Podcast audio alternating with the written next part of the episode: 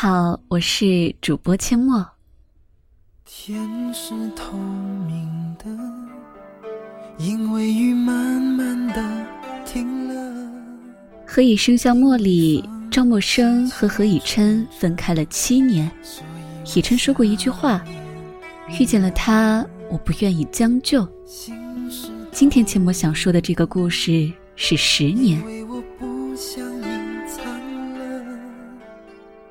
桃子哭着跑来找我的时候，我很讶异。一向坚强乐观的她，怎么就哭了呢？失恋吗？好像也没听说过她谈恋爱了呀。难道是因为小蜜？桃子是我们班上数一数二的美女，班上男生简直都要把桃子当女神一样对待。毕竟这是一个看脸的世界，再加上桃子的性格温和，所以。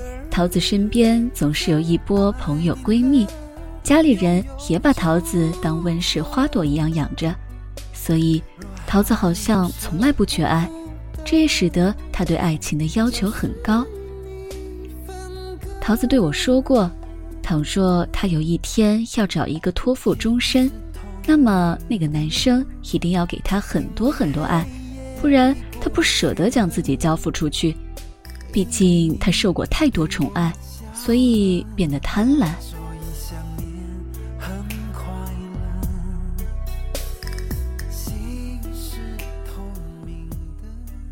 我和桃子一起读书的时候，我们班主任曾经做过一件很浪漫的事，老师让我们写上各自希望十年后的状态，然后等十年后，无论是否朝着自己希望的走。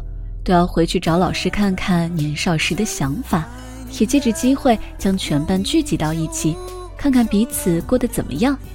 我曾偷偷地瞄过桃子的字条，上面写着开一间甜品屋，做很多好喝的饮料和好吃的甜品。于是我对他说：“你这个想法真好，记得请我吃免费的。”桃子笑着说：“好。”班里有个很喜欢桃子的男生张琪，由于桃子和他前后桌的关系，所谓近水楼台先得月。张琪虽然没有虏获桃子的真心，却成了桃子唯一的男闺蜜，因此桃子总叫他小蜜。然而张琪甚至觉得小蜜是爱称，就任由我们这样叫他了，以至于后来我都快忘了他的原名是什么了。小蜜一米七八的大个儿，脸上长了几颗青春痘，剪着平板寸头。看着她的样子，我和桃子总是笑她长得太幽默，倒也不是难看，只是觉得总是哪里怪怪的。小蜜不止长得风趣，性格也是，总是能将笑话讲到我跟桃子笑得前仰后翻才肯罢休。这样一个幽默的男生，很理所当然的就成了我和桃子的好朋友。只是桃子说，真要当男朋友的话，还是无法想象。所以桃子和小蜜保持着朋友一样的关系，或许就像那句话：“友情之上，爱情未到吧。”同窗三年，小蜜做了很多让我错以为他们会在一起的事，那些事令我这个旁观者都感动得稀里哗啦。有时候甚至希望小蜜喜欢的是我，那样我一定会幸福到冒泡的。当然，小蜜追求桃子的时候，我也附带享受了他给的很多福利。福建到了台风季，台风总是频繁的肆虐来袭。记得那时学校休课，让所有人在宿舍自习，可是，在宿舍就相当于没有食物和水。外面又是台风天，大雨哗啦哗啦下着，还刮着大风，地上的积水也慢慢升起。要知道，当时我们等雨停的心情有多难熬，毕竟都还饿着肚子呢。而小蜜就在那个时候冒着风雨去帮我们买水买吃的。我记得她当时提着一大袋的食物和水朝我们走来的时候，雨伞已经被风吹得变形。全身湿透，雨水从头发上顺延的滴落。那时我们就感觉他就是个英勇无比的战士，凯旋归来。小蜜很贴心的买了整个宿舍的，那个时候他就是我们宿舍的大恩人呀。所有人立即羡慕着桃子有这样的一个男闺蜜，然后就起哄让桃子答应这样的暖男。那个时候，桃子只是默默分了食物，然后坐在我旁边，甜蜜的笑着。外面虽然刮风下雨，但那时我们的宿舍无比温暖。我当时真的以为桃子会因为感动而爱上小蜜。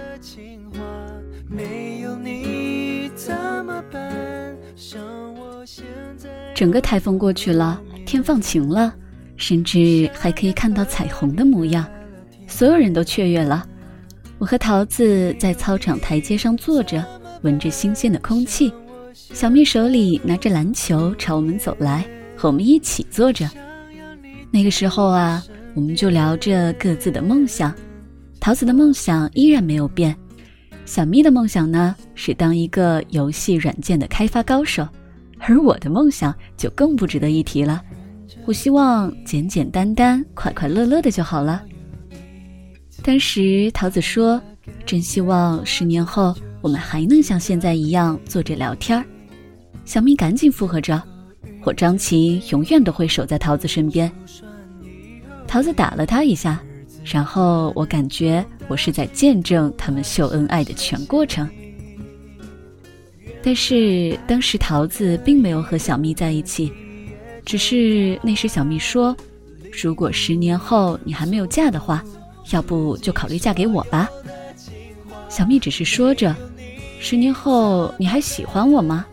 小蜜坚定的点着头。以那时的年纪算，十年后的我们应该快三十岁了，而我就成了那句诺言唯一的见证者。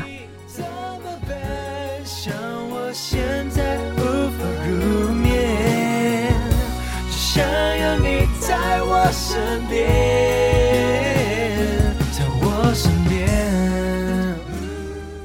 桃子有一次半夜肚子疼，由于当时太晚，宿舍门和校门已经关了，给桃子泡红糖水也解决不了问题，毕竟不是大姨妈来。于是我就只好给小蜜打电话。半夜一两点多，小蜜竟然能在迷糊睡意里听到“桃子”两个字，就立即清醒而慌张地问我怎么回事儿。桃子本来就肠胃不好，医生抓了一堆药。让桃子按时吃着调养，那几天也不知道什么情况，桃子一直没胃口，都没有怎么吃东西，到了半夜就肚子疼，还一直呕吐。小蜜了解了情况以后，二话不说从男生宿舍的二楼翻墙下去，我不知道他摔下去的时候有多疼，然后还要去翻校门，估计当时的保安也睡得很熟，都不知道小蜜悄悄地翻墙出去了。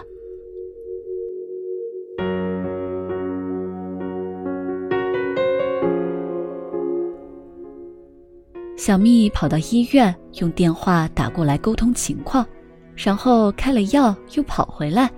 她怕记错药的用量，还特意让护士写得很清楚。要知道，医院离学校还是有很长一段距离的。再者，医院正值夜班，小蜜得费多大劲儿才说服医生抓药的呀？我不知道那段过程会是如何的艰难。而当小蜜满头大汗地出现在宿舍门口的时候，我看到她依然笑着对我说：“帮我把它交给桃子。”我接过药的时候，看到他的手上有明显的擦伤。我当时已经被这个男生感动得无以言表。你真好，桃子要是和你在一起，该有多幸福呀！小蜜并没有理会我的感慨，只是说：“快去，快去。”让桃子吃药，然后让她好好睡一觉。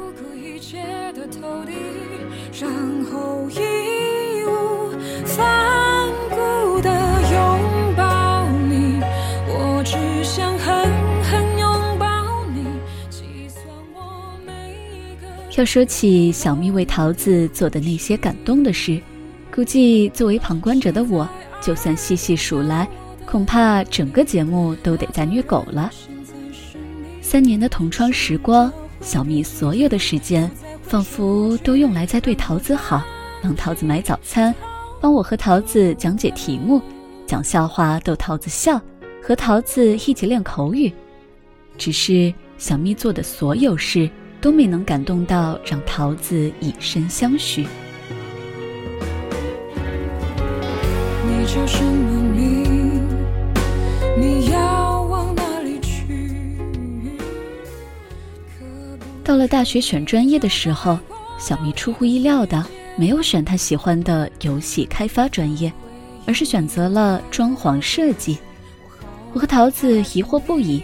小蜜笑着说：“这样，桃子哪天要是开店了，我就可以帮忙设计店面装修了。”我当时真的被感动到了，我想桃子也是。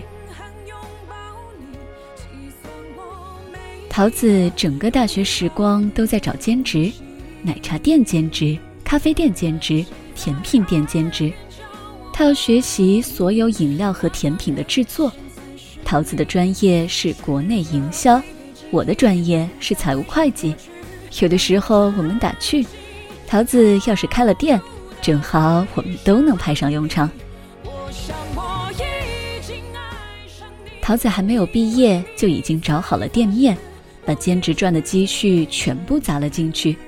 小蜜呢就跑过来帮忙设计，免费帮桃子搞起装修店面的事情。然后还联系着认识的朋友，买最经济实用的机器和桌椅。原来这些年，小蜜不只学会了装修，还特意结交了一些关于这方面的朋友。小蜜用自己最大的限度帮着桃子，甚至还逃课去当桃子的免费苦力。那个时候，小店刚开始，桃子身无分文，只有这家店。小蜜怕桃子没钱。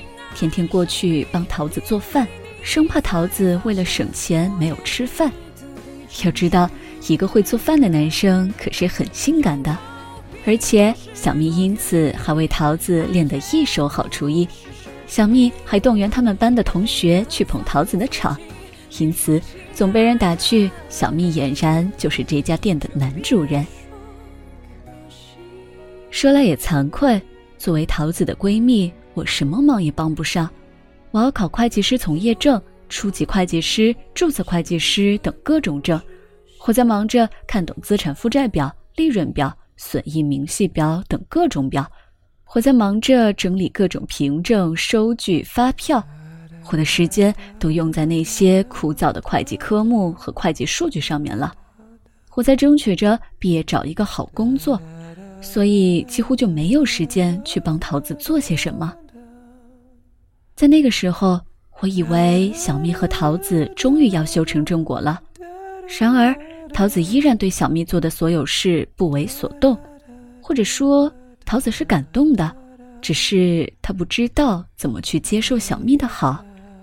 桃子说，她不希望只是因为感动而接受那段爱情，她希望爱情可以平等到等她也爱上小蜜的时候。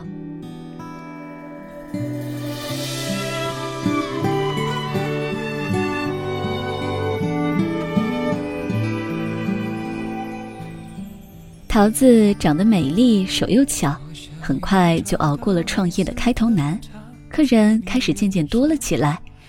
小蜜也依然是店里的免费服务员。其实桃子不知道，小蜜偷偷设计了宣传单，帮桃子做宣传。店里生意不错，桃子也就开始忙碌了。其实我很佩服桃子一个女生能够把店开起来。我知道。桃子要做那些甜品，得用很多材料，然后一个人慢慢的调出好喝的饮料和甜品，或者烤出好吃的小蛋糕，步骤很繁琐，但是桃子都一个人自己做，一个人把店管理的有声有色的。尽管小蜜帮了他很多，但是也可以看得出桃子的艰辛。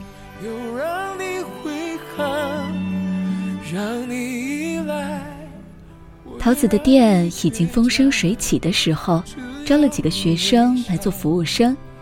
小蜜就在桃子店旁边找了个技术员的工作。但是每到下班和周末，就去当桃子的免费服务员，而我也已经毕业，找了个会计的工作，每周也只有周末没事的时候才去桃子的店里耗着。桃子开店已经两年了，小蜜和我去帮她庆祝，我暗示着小蜜去告白。这些年，他对桃子的好，所有人都看在眼里。那天，小蜜拿着玫瑰和戒指跟桃子表白了。周围的客人好像为了营造气氛，喊着在一起。我一直以为小蜜这一次终于可以抱得美人归了，然而并没有。桃子羞红了脸，慌乱地推开小蜜，然后说：“对不起，对不起。”小蜜泄气了一下，玫瑰花束掉在了地上。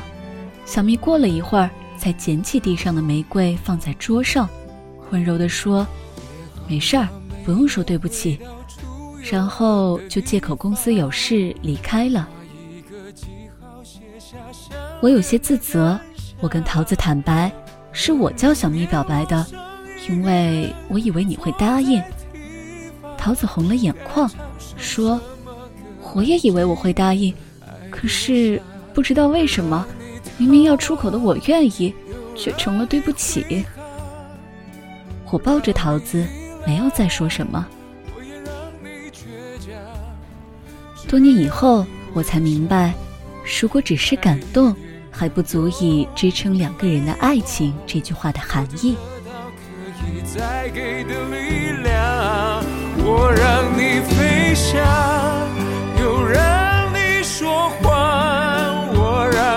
渴求，我也让你奢望。我还以为爱就是要体贴的退让，我们一起盖的罗马，你却跟他拆了城墙，踩过我用挚爱建筑的天堂，太绝对的爱变。成了责怪，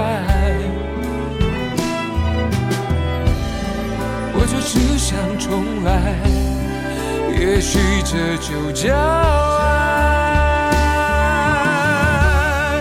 我让你飞翔，又让你说谎，我让你渴求，